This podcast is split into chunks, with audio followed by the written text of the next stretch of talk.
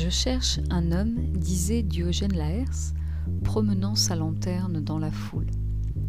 Qu'est-ce qui fait notre humanité? Comment distinguer l'être et le paraître, ce qui est dans la nature de l'être humain, de ce qui relève d'une construction culturelle?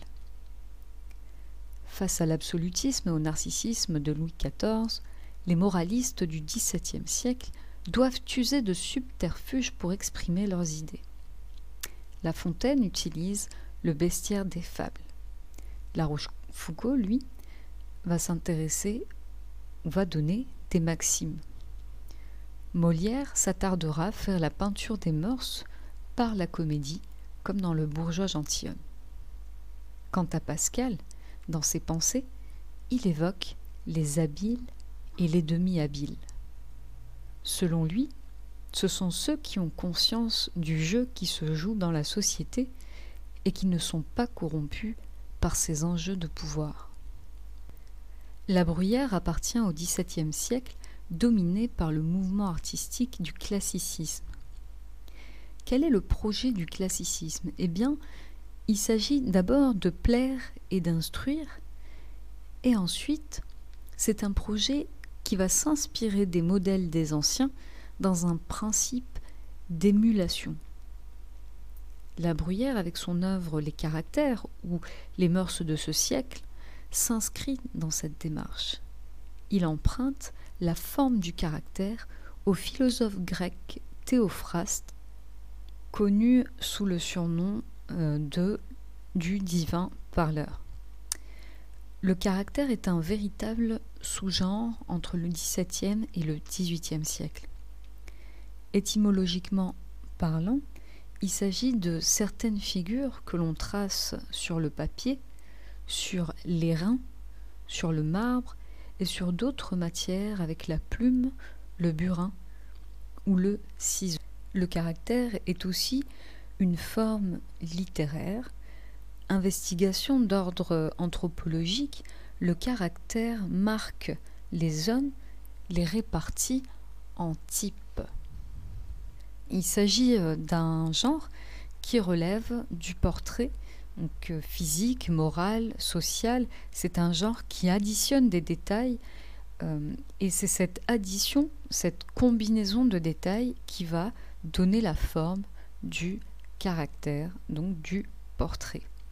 Cet effet combinatoire et cumulatif de traits dans un portrait fait intervenir le registre, le registre pardon, épidictique et euh, satirique. Dans cette euh, introduction, après avoir présenté euh, l'auteur, le contexte, mais aussi l'œuvre, nous allons continuer, donc toujours dans notre introduction. nous allons donc situer le passage, voir quel est notre projet de lecture, puis annoncer les mouvements du texte. Alors, de la cour, euh, est un caractère, euh, et le caractère 74, extrait du chapitre 8. Euh, le narrateur dresse ici le tableau des mœurs d'un peuple qui habite une contrée lointaine, une contrée qui lui est a priori inconnue. Notre projet de lecture va s'articuler autour de la question suivante. Comment le procédé littéraire du regard éloigné permet-il l'exercice de la pensée critique? Dans notre texte, l'on peut constater euh, deux parties euh, très claires.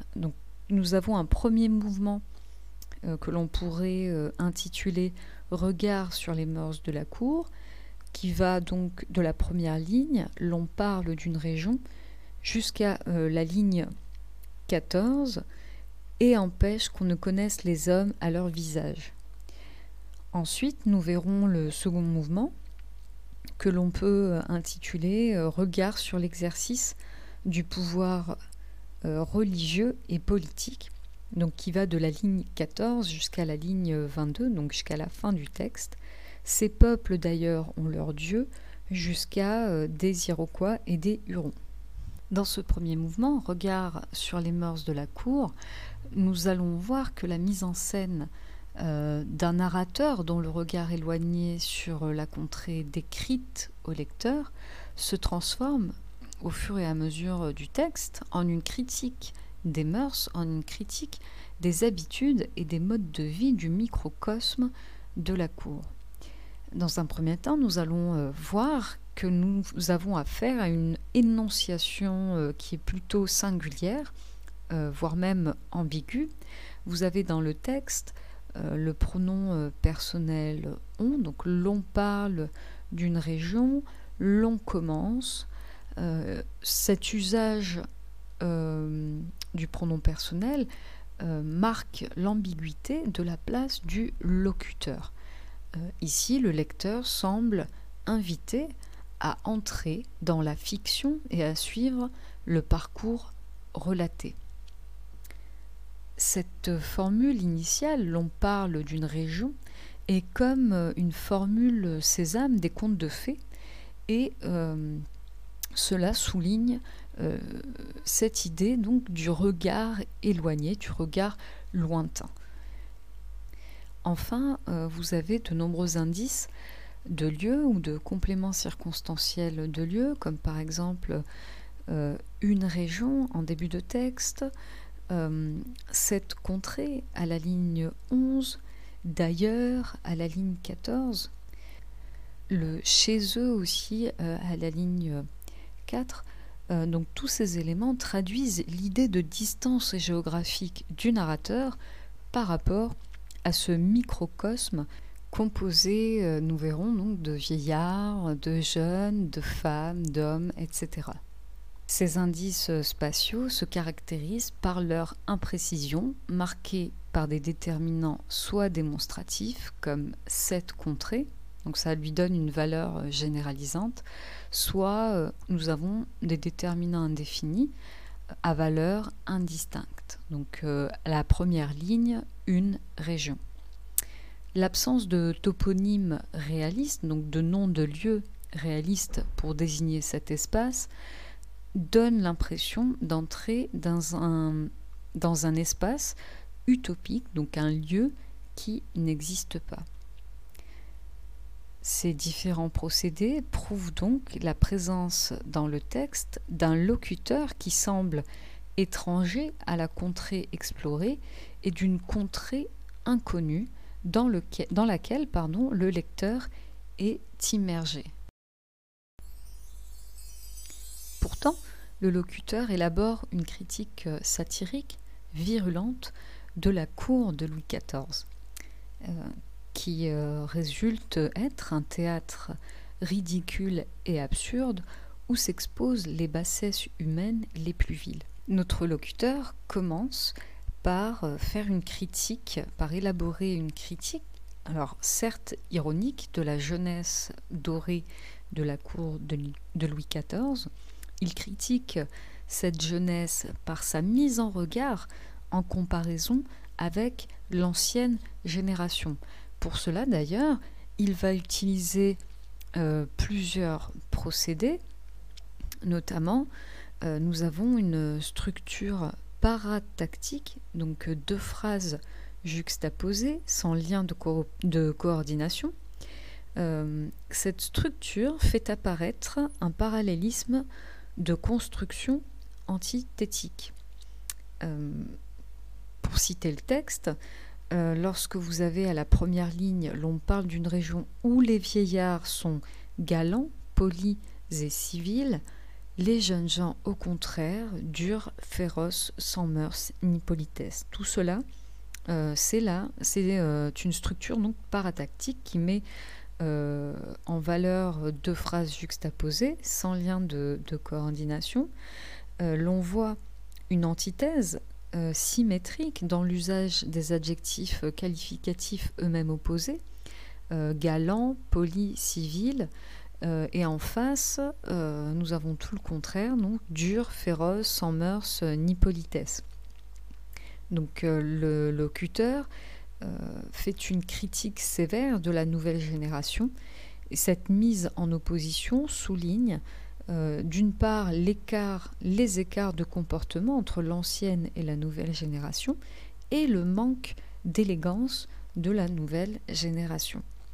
Euh, vous avez d'ailleurs euh, un connecteur argumentatif que l'on nomme adversatif, donc au contraire, les jeunes gens au contraire, et cela renforce le parallélisme antithétique. Le narrateur prête au vieillard une attitude, euh, le portrait de l'homme idéal. Alors rappelez-vous, hein, nous sommes dans le contexte du classicisme. Euh, les vieillards sont qualifiés d'honnêtes hommes, euh, c'est-à-dire ce sont ceux qui se distinguent par leur courtoisie, leur élégance, leur finesse. D'ailleurs, vous avez galant, poli, civil, donc euh, des adjectifs mélioratifs qui soulignent le mode de comportement en société et euh, nous avons donc le début, euh, le, premier portrait, pardon, le portrait social de la peuplade de cette contrée. Alors on peut se poser cette question, est-ce à dire que le narrateur se range du côté d'une génération dépassée?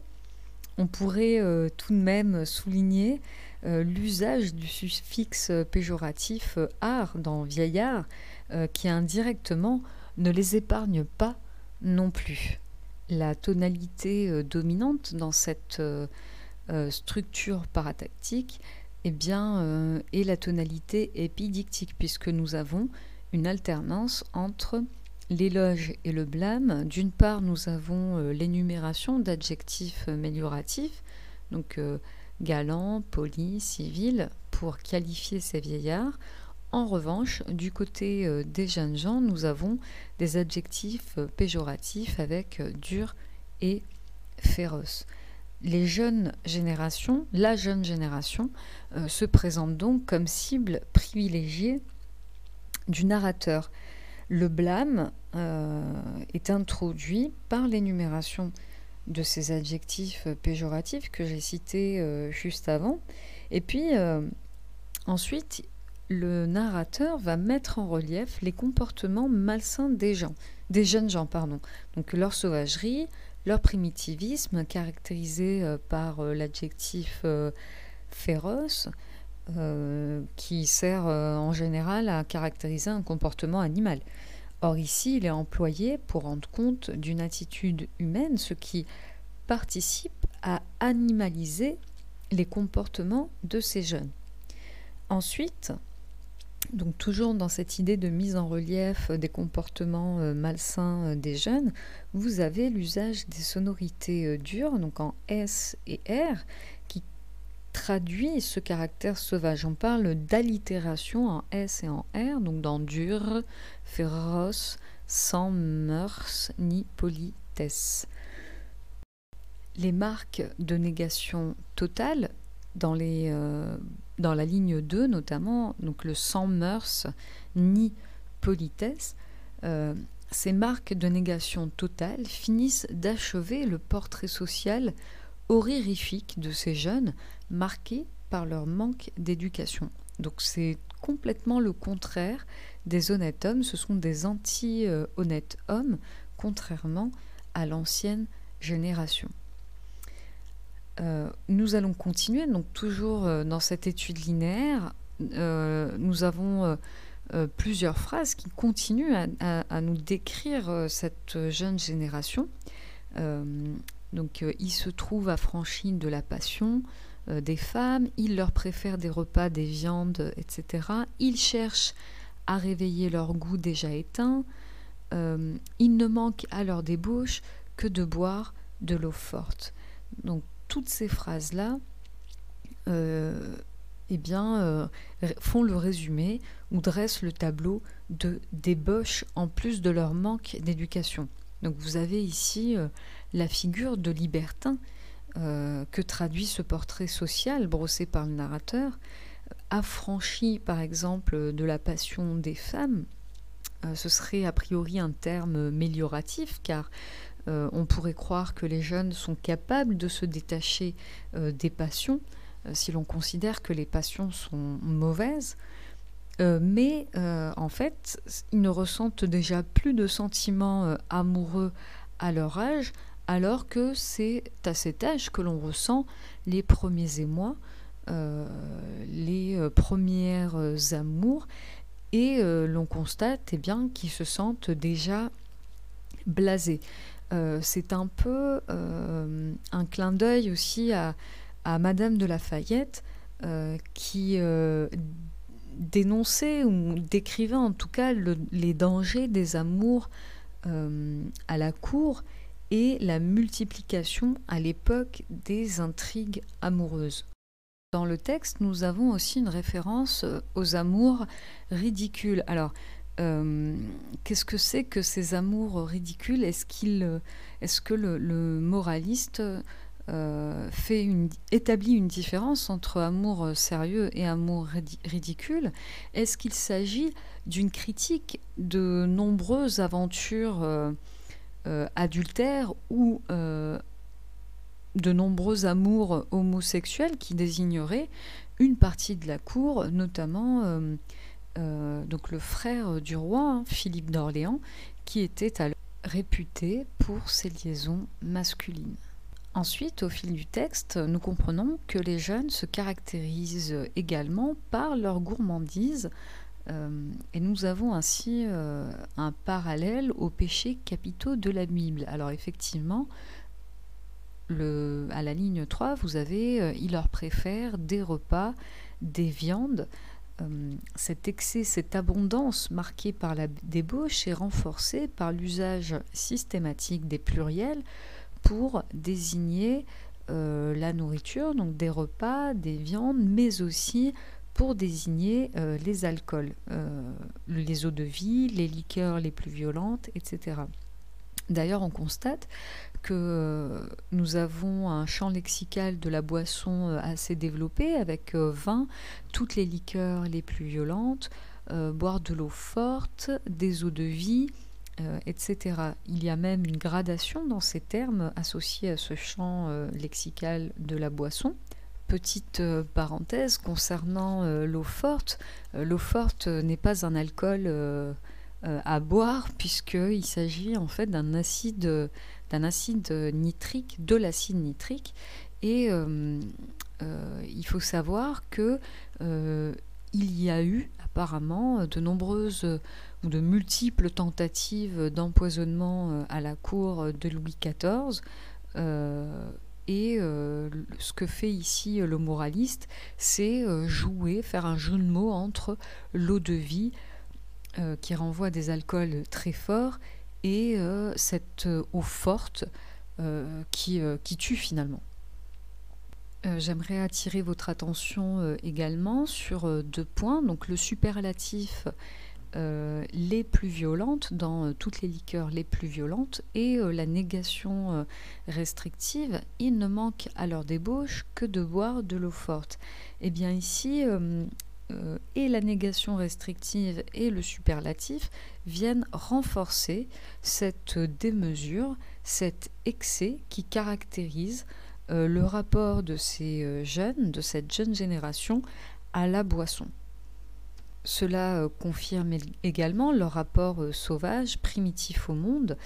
Euh, ils ne se laissent conduire que par leur sens, sans aucun raisonnement. Donc ici, le, locuteur établit un parallèle avec l'attitude libertine qui s'ouvre au XVIIIe siècle sur le libertinage des mœurs. Les jeunes, donc, s'inscrivent dans une attitude de la surenchère, surenchère traduite par la structure paratactique des phrases qui crée un effet cumulatif. Nous allons voir ici que le narrateur n'épargne pas non plus les femmes du pays. Le ton du caractère, rappelez-vous, hein, le caractère c'est un portrait, devient de plus en plus moqueur, notamment concernant celles-ci et leur rapport à la mode. Et euh, dans cette euh, troisième sous-partie, le narrateur dresse euh, ou établit une critique de l'artificialité des femmes. Notre narrateur présente un portrait essentiellement physique de ces femmes. Il critique leur manque de naturel et implicitement leur manque d'esprit. nous observons une alternance entre le, le présent pardon, de vérité générale et le présent d'énonciation. Alors on, constate hein, que nous avons cette euh, oscillation entre présent de vérité générale et présent d'énonciation euh, tout au long de l'extrait. Euh, et cette oscillation tend à figer dans le marbre pour l'éternité ces comportements sociaux une des grandes idées euh, des auteurs classiques, rappelez-vous que nous sommes au XVIIe siècle, c'est de rappeler au lecteur que la nature humaine est intemporelle, est immuable, qui ne change pas, que les défauts d'hier sont encore les défauts d'aujourd'hui, mais transposés dans des contextes différents.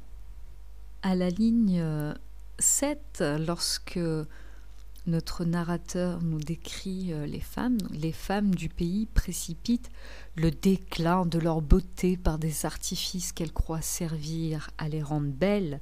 Ici, vous avez euh, une tonalité euh, ironique et une antithèse qui s'établit entre déclin et beauté, déclin de leur beauté. Donc ce sont ici deux procédés qui visent à montrer que le résultat obtenu par ce maquillage est en fait euh, l'opposé des attentes espérées par le manque de naturel. Euh, le narrateur a recours à l'exagération, qui est un outil de l'ironie et même de la satire, pour traduire la perte euh, de la beauté dans le terme déclin, généralement utilisé pour faire référence d'ailleurs à une civilisation en perdition. Après, euh, nous pouvons relever les champs euh, lexicaux de l'apparence et de la euh, physionomie, avec leurs lèvres, leurs joues, leurs sourcils et leurs épaules, mais aussi leurs gorges, leurs bras, leurs oreilles. tout cela a pour effet de saturer le caractère, le portrait de cette catégories sociales tout en mettant en perspective leur fausseté et leur hypocrisie. L'usage excessif du maquillage véhicule l'image implicite des femmes comme euh, actrices jouant le rôle d'actrice de la cour. Euh, cette forme de démesure et d'excès s'inscrit en contrepoint de l'esthétique classique marquée euh, au contraire par le sens de la mesure. Nous avons également le portrait de femmes libertines marqué par le constant désir de plaire, comme le soulignent donc les champs lexicaux euh, de l'apparence et de la physionomie. Euh, l'on constate un désir effréné de ces femmes de mettre en relief les parties sensuelles du corps féminin. Après, notre narrateur va s'employer à, se moquer euh, de ces femmes en utilisant justement la tonalité euh, satirique et nous le voyons aux deux verbes euh,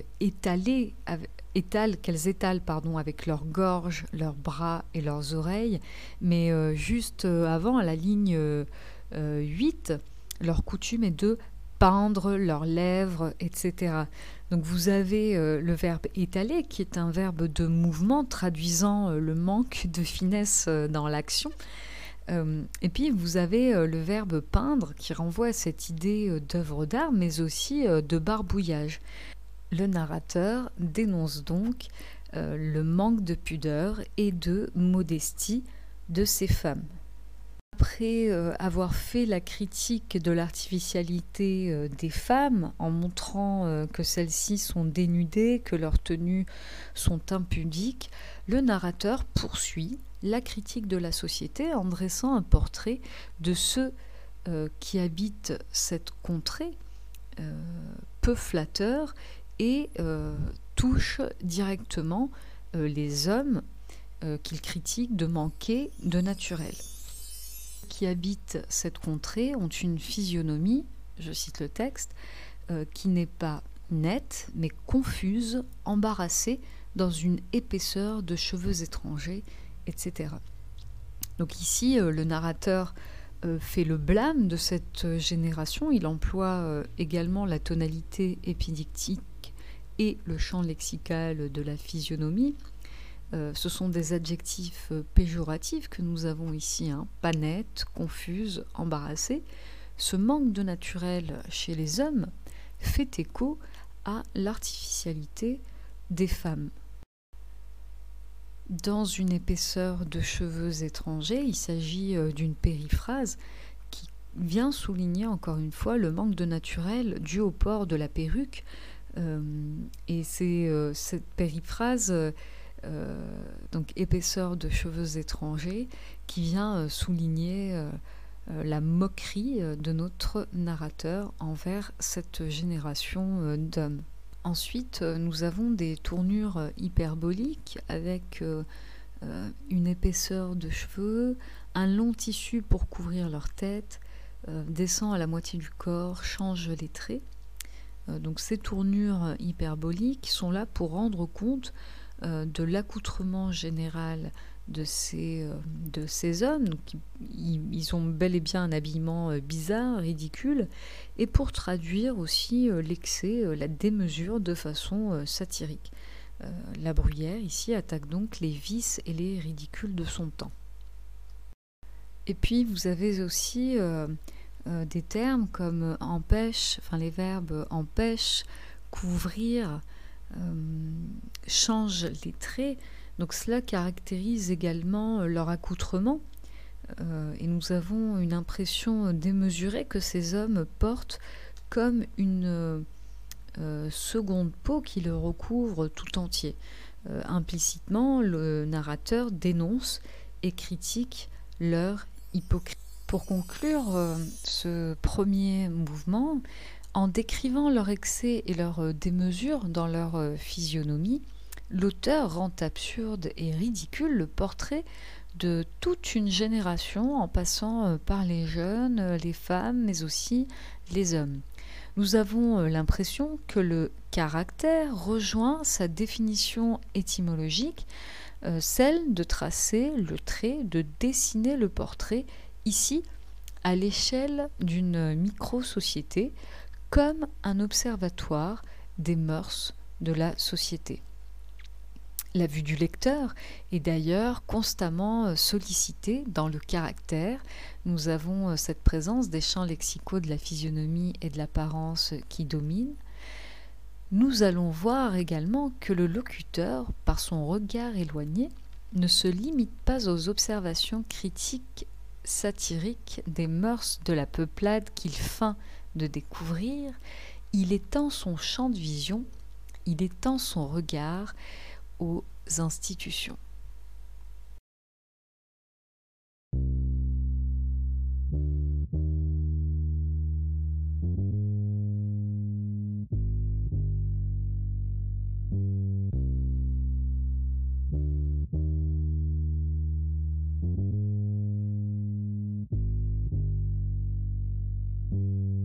Dans ce deuxième mouvement, le narrateur propose une critique satirique du pouvoir religieux et politique en vigueur à cette époque à travers une description des rites euh, religieux et euh, du rapport de cette micro-société au pouvoir. Nous avons d'abord l'ouverture du regard sur le mode de fonctionnement des cérémonies euh, religieuses. On constate que la description est teintée d'un regard naïf. En effet, nous avons euh, une saturation du champ lexical de la religion avec des termes comme euh, Dieu, temple, église, autel, prêtre, tribune, saint, euh, sacré. ici, nous avons la description des rituels religieux à travers le regard éloigné. Cela nous plonge immédiatement dans le fonctionnement religieux et étatique de la société. Nous avons euh, euh, donc une description et une caractérisation de la cérémonie religieuse. Par ailleurs, nous avons également euh, de nombreux compléments circonstanciels de temps et, de lieu, mais aussi des compléments circonstanciels de manière. Alors dans le texte, vous avez tous les jours, à une certaine heure, dans un temple, au fond de ce temple où un prêtre célèbre des mystères au pied de cet autel vers leur roi sur une tribune 48 degrés euh, d'élévation euh, du pôle et à plus de 100 lieues de mer des Iroquois et des Hurons. Euh, donc tous ces compléments circonstanciels de temps, de lieu et de manière, pour les compléments circonstanciels de manière, vous avez tourné directement au prêtre et au saint mystère, les faces élevées, le dos tourné, pardon, le dos tourné directement au prêtre et au saint mystère, les faces élevées, euh, à genoux. Donc tous ces compléments fixent un cadre précis et donnent au passage narratif un caractère euh, rituel. Donc l'indice du temps euh, traduit la fréquence, l'habitude. Quant aux compléments circonstanciels de lieu et de manière, ils, nous permettent de donner à voir où et comment se déroule la cérémonie. Ces compléments euh, viennent rendre compte des différentes étapes et de la dimension protocolaire du rite religieux. Aussi, euh, nous pouvons remarquer que nous avons euh, de nombreux verbes conjugués au présent. ici, ce présent peut avoir une valeur de présent d'habitude et cela soulignerait le renforcement, l'idée de ritualisation euh, et euh, l'intemporalité de la cérémonie religieuse. Aussi, euh, nous pouvons remarquer le jeu d'analogie, notamment lorsqu'il parle de temple dans un temple qu'il nomme église. cela permet au narrateur de rapprocher l'inconnu du connu. Donc c'est une vieille technique de voyageur qui consiste à associer euh, deux termes pour les mettre en regard et essayer euh, de les euh, définir, de les... En effet, le temple donc, fait référence au vocabulaire de la Grèce antique. Quant à l'expression célébration des mystères, il s'agit d'une expression qui relève de la liturgie Enfin, euh, à travers les trois euh, adjectifs saints, sacrés, redoutables, nous avons une référence euh, à la religion. L'emploi répété d'ailleurs des propositions, enfin pardon, des termes de nomination dans les propositions subordonnées relatives, comme qu'ils nomment Église, qu'ils appellent saint sacré et euh, redoutable, euh, il s'agit pour l'observateur étranger de chercher à définir ce qu'il observe à travers le filtre du regard étranger, comme s'il n'y avait euh, ni église ni temple dans son pays à lui. par ailleurs, nous pouvons constater que les phrases sont juxtaposées. On note ces deux points qui là aussi, euh, nous, permettent de, voir qu'on retrouve ce goût de l'étranger pour l'explication à ses lecteurs de la chose vue et qu'il souhaite rapporter. Euh, fois, euh, les observations du narrateur ne s'arrêtent pas à une simple description des rites puisque euh, celle-ci est teintée euh, d'ironie, ironie euh, qui permet de dénoncer le pouvoir de droit divin du roi sous couvert du regard éloigné qui découvre ce microcosme. Alors à la ligne 14, nous voyons déjà leur dieu et leur roi.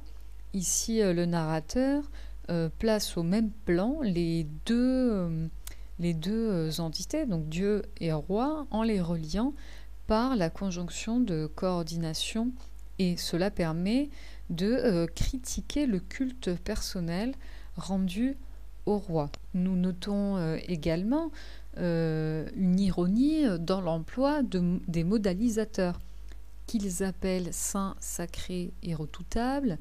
Ils semblent avoir, le narrateur semble émettre euh, le doute quant à la véracité de la ferveur et de l'adoration euh, du roi pour Dieu.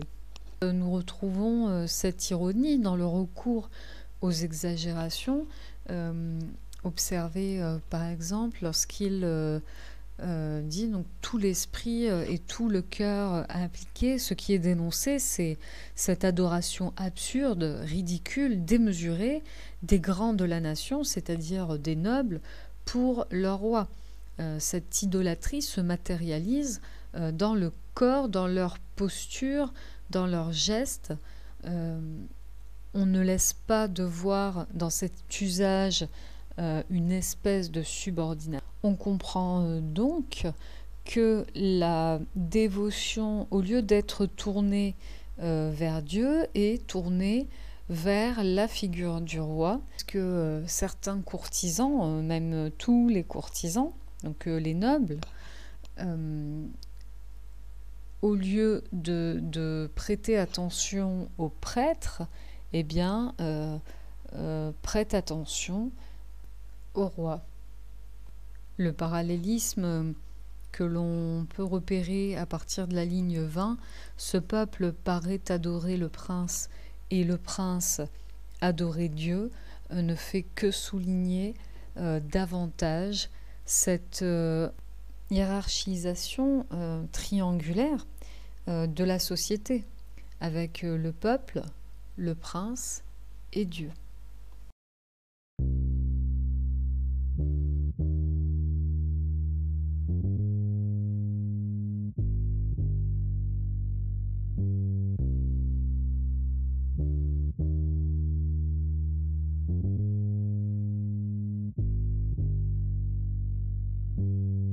Conclusion, euh, l'auteur, La Bruyère, adopte le regard supposé d'un explorateur du Nouveau Monde, mais la peuplade qu'il décrit est en réalité la cour du roi de France. Il y fait référence au mode de vie, des coutumes, habitudes euh, sociales ou amoureuses des différentes catégories sociales qui composent la contrée, les jeunes, les vieux, les femmes et les hommes de pouvoir. Le caractère est présenté ici comme un espace d'observation, un observatoire anthropologique des mœurs de la société des êtres humains. S'emparer de la technique du regard éloigné pour proposer un regard neuf sur les mœurs afin d'en questionner la légitimité et de construire une critique, tel est le projet de La Bruyère à travers ses caractères et notamment ce caractère de la cour. Ce texte n'est pas sans rappeler celui dont il ouvre la voie au XVIIIe siècle, siècle des grandes revendications des philosophes des Lumières, dont Montesquieu est l'un euh, des chantres, et qui, à sa façon, et cette fois à travers un roman épistolaire, continue de faire la part belle à cette technique littéraire qui est celle du regard éloigné, puisqu'avec la complicité du lecteur, il imagine s'être improvisé pour un temps éditeur de lettres réelles de deux persans ayant séjourné chez lui, relatant à travers un regard oriental les mœurs de la société occidentale sur lequel il greffe un drame du sérail correspondait à l'époque au goût de son public pour l'Orient.